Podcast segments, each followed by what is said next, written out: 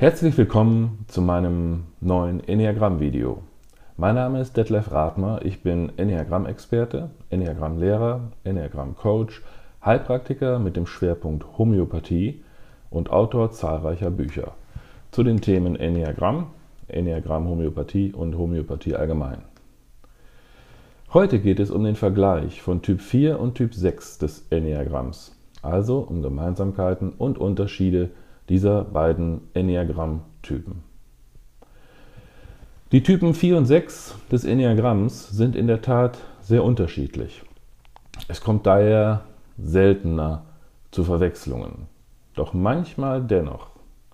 Daher können Sie sich anhand dieses Lernvideos im Zweifel Gewissheit verschaffen, wenn es um die Frage geht, ob jemand Typ 4 oder Typ 6 ist. Warum es im Einzelfall doch zu Schwierigkeiten bei der Abgrenzung dieser beiden Enneagrammtypen kommt, liegt daran, dass es einige Gemeinsamkeiten zwischen ihnen gibt. So gehören beide der sogenannten Intensitätstriade an. Dazu gehören die Typen 4, 6 und 8 des Enneagramms. Eine genaue und umfangreiche Beschreibung zu dieser Triade und auch zu anderen wichtigen energetischen Triaden finden Sie in meinem äh, YouTube-Video Enneagramm in drei Minuten energetische Ausstrahlung. Daher hier nur kurz. Also es gibt Angehörige der Intensitätstriade, das sind solche, die in ihrem allgemeinen Verhalten im Umgang mit anderen Menschen und in ihrer energetischen Ausstrahlung eine große Intensität aufweisen. Vierer besitzen vor allem eine primär emotional intensive Ausstrahlung. Sechser eine primär mental intensive Ausstrahlung.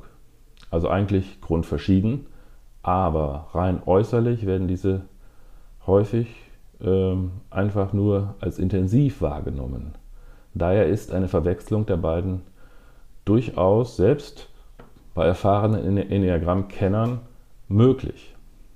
Es gibt noch einen weiteren Grund, warum Typ 4 und Typ 6 äh, manchmal miteinander verwechselt werden. Typ 4 ist zwar ein intensiv emotionaler Typ, aber gerade in Zeiten, wenn seine Emotionen sehr intensiv werden, schaltet sich bei Typ 4 gleichzeitig äh, sein mentaler Funktionsapparat, könnte man sagen, intensiv dazu. Und bei Typ 6 ist es umgekehrt genauso steigert sich bei Typ 6 die mentale Intensität, folgen kurz danach seine Emotionen, die dann mitunter sehr intensiv hervortreten können. Aus diesem Grund können beide Typen an der Oberfläche ähnlich intensiv erscheinen. Beide Typen können also stark emotional und mental reagieren. Darüber hinaus nutzen beide Typen aufgrund ihrer äh, unbewusst ausgelebten Grundleidenschaften des Neides und der Angst in Beziehungen eine sogenannte Push-Pull-Technik. Sie stoßen ihren Beziehungspartner also oft weg Entschuldigung, und ziehen ihn dann gleich wieder an. Beide zeigen da ein oft widersprüchliches Verhalten in Beziehungen. Typ 4 macht das aus vornehmlich emotionalen Gründen und meistens nur in engen Beziehungen. Typ 6 aus Gründen seiner mentalen Zweifel und Bedenken in jeglichen Beziehungen. Also Typ 6 kommt einem manchmal sehr nahe, dann wirkt er im nächsten Moment wieder völlig distanziert und äh, das ist so ein bisschen typisch für den Sechser.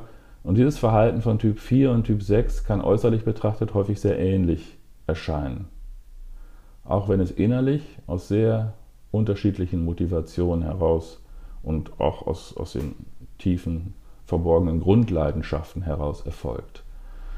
Was sind nun die Hauptgemeinsamkeiten von Typ 4 und Typ 6? Dazu befrage ich immer gern mein Enneagramm-Lexikon, was ja eine Vielzahl, eine unglaubliche Vielzahl von Informationen rund um das Enneagramm liefert. Und wir schauen da mal, Seite 99. Ja. Da sehen wir zu den Gemeinsamkeiten von Typ 4 und Typ 6 lesen wir folgendes. Sowohl Typ 4, der Romantiker, als auch Typ 6, der loyale Skeptiker, neigen dazu, sich widersprüchlich zu verhalten, Situationen anzuzweifeln und diese unnötig aufzubauschen. Widersetzen sich gern Autoritäten, können auch einmal rücksichtslos sein und manchmal Regeln brechen, trotzen mitunter Gefahren und sind oft über längere Zeiträume voller Selbstzweifel. Ja. Das sind also einige Gemeinsamkeiten von Typ 4 und Typ 6. Kommen wir nun zu den drei typischen Differenzierungsfragen, um Typ 4 und Typ 6 in Zukunft besser abgrenzen zu können.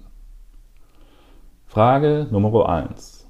Nimmst du das Leben eher durch dein Herz und deine Gefühle wahr, dann bist du eher Typ 4, oder mehr durch deinen Kopf, also deine Verstandesaktivitäten, dann bist du eher Typ 6.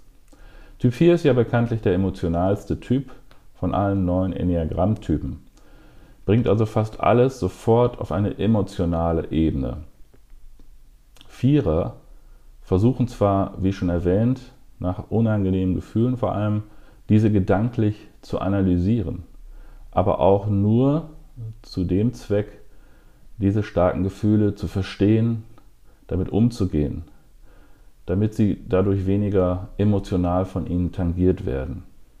Typ 4 ist eben ein Herztyp. Typ 6 hingegen, als Kopftyp, denkt fast immer nur über alles nach. Selten kommt sein Verstand wirklich zur Ruhe. Als zentraler Angsttyp ist eben die Angst die Ursache seiner endlosen Gedanken. Angst erzeugt sozusagen Gedanken und Gedanken erzeugen dann immer weitere Gedanken. Es kann zu einem Teufelskreis führen, mitunter. So denkt Typ 6 sogar über sein Denken nach, auch über seine Gefühle, eben über alles. Er nimmt das Leben durch den Schleier seiner verstärkten Verstandesaktivitäten wahr. Sechser können daher nur sehr schwer abschalten, genießen mitunter die Komplexität ihres Verstandes, also finden das ganz toll, ne, das, was, sie, was sie so leisten. Und das ist ja auch eine Gabe, ne, einerseits. Nummer zwei, Frage Nummer zwei. Ähm, nimmst du dich selbst und nehmen auch andere dich mehr als tiefgründigen Menschen wahr, dann bist du eher Typ 4 oder eher als komplexe Persönlichkeit, dann bist du eher Typ 6. Also Typ 4 sieht sich für gewöhnlich eben aufgrund seiner intrinsischen Motivation, dem Streben nach Individualität, als sehr tiefgründigen Zeitgenossen an in Bezug auf seine Gefühle, seine Stimmungen, seine Gedanken, seine Sensibilität und Sensität, äh, Sensitivität und Sensibilität. Ähm, Sie verstehen mich, ne? und so weiter. Also, ähm, wenn Typ 4 ähm, ist, kann natürlich auch als komplexe Persönlichkeit bezeichnet werden. Man könnte ihn so wahrnehmen, aber tiefgründig oder gar unergründlich trifft es deutlich besser als ähm, komplex. Entschuldigung. Ähm, typ 6 dagegen kann zwar auch tiefgründig sein, aber auf ihn als mental ausgerichteter Mensch passt deutlich besser die Beschreibung komplex oder manchmal auch kompliziert. Sechser wägen immer alle Möglichkeiten und e- Eventualitäten ab, vor allem gedanklich ab, sind eben sehr komplex in ihrem Denken. Ja, und dann noch die Frage Nummer drei. Wie drückt sich bei dir Spaß und Freude im Leben aus? Typ 4 kann zwar recht ernsthaft daherkommen, aber sie können zu bestimmten Zeiten auch sehr viel Freude haben. Mitunter sind sie sehr verspielt oder sogar albern, äh, weil sie sich dann ihren Gefühlen auch hingeben können. Freude findet Typ 4 zum Beispiel auch in tiefgründigen, bedeutungsvollen und inspirierenden Dingen des Lebens. Auch Typ 6 möchte Spaß und Freude im Leben. Aber wenn man Typ 6 danach fragt, wie sich Spaß und Freude in seinem Leben ausdrückt, dann muss er erst einmal über diese Frage gründlich nachdenken. Es fehlt ihm häufig der spontane Zugang zum direkten Erleben von Spaß und Freude. Viele Sechser empfinden nicht so viel Freude in ihrem Leben, ähm, denn sie können innerlich nur schwer entspannen. Spaß ohne Grund, nur des Spaßes halber, ist für sie nicht gut nachvollziehbar. Freude kommt bei Typ 6 häufig durch Lesen, Fernsehen und sonstige Bildung, so Dokumentation schauen und so. Ne? Da kommt äh, mitunter auch gut, groß, also durchaus Freude auf, aber es sind halt einfach, äh, Sechser sind an mentalen Dingen ausgerichtet. Ne? Aufgrund ihrer tiefen Ängste ist Spaß und Freude Sechsern also daher eher wesensfremd. So, das waren wieder die drei differenzierenden Fragen. Abschließend möchte ich äh, noch ein entsprechendes Zitat aus meinem Enneagramm-Lexikon vortragen. Und zwar bezüglich der Differenzierung zwischen Typ 4 und Typ 6, da unten rechts.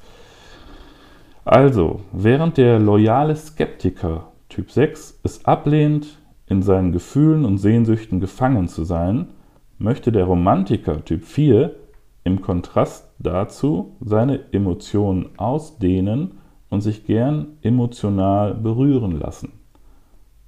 Des Weiteren unterscheiden sich beide Typen dahingehend, dass Typ 6 seine Aufmerksamkeit immer darauf richtet, was eventuell zukünftig falsch laufen könnte, um es in Zukunft zu verhindern oder sich angemessen darauf einzurichten. Während Typ 4 seine Aufmerksamkeit stets auf das richtet, was in seinem Leben noch fehlt und ihn erfüllen könnte. Typ 6 projiziert also seine Ängste mehr in die Zukunft, während Typ 4 sein Mangelgefühl an der Vergangenheit misst und anschließend seine Sehnsüchte und Wünsche in die Zukunft projiziert. Ja, ja, da waren noch einige neue Aspekte auch. Ne? Gut, ich bedanke mich an dieser Stelle für Ihre Aufmerksamkeit. Wenn Sie zukünftige Videos nicht verpassen möchten von mir, dann abonnieren Sie bitte äh, meinen YouTube-Kanal und Sie werden frisch beliefert, sobald ein Video hochgeladen wird.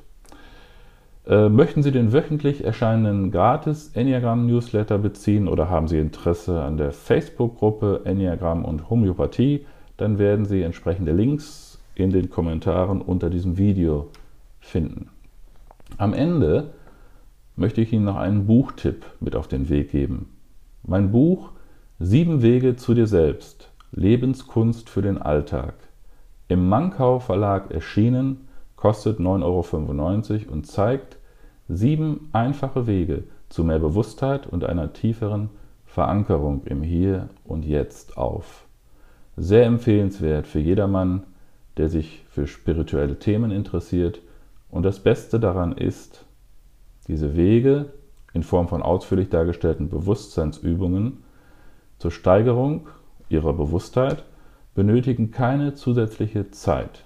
Sie können sie also überall quasi nebenbei praktizieren, zum Beispiel im Supermarkt, an der Schlange, an der Kasse, beim Spaziergang im Wald, im Urlaub, an der See oder in den Bergen oder sonst wo in ihrem Leben selbst unter der Dusche.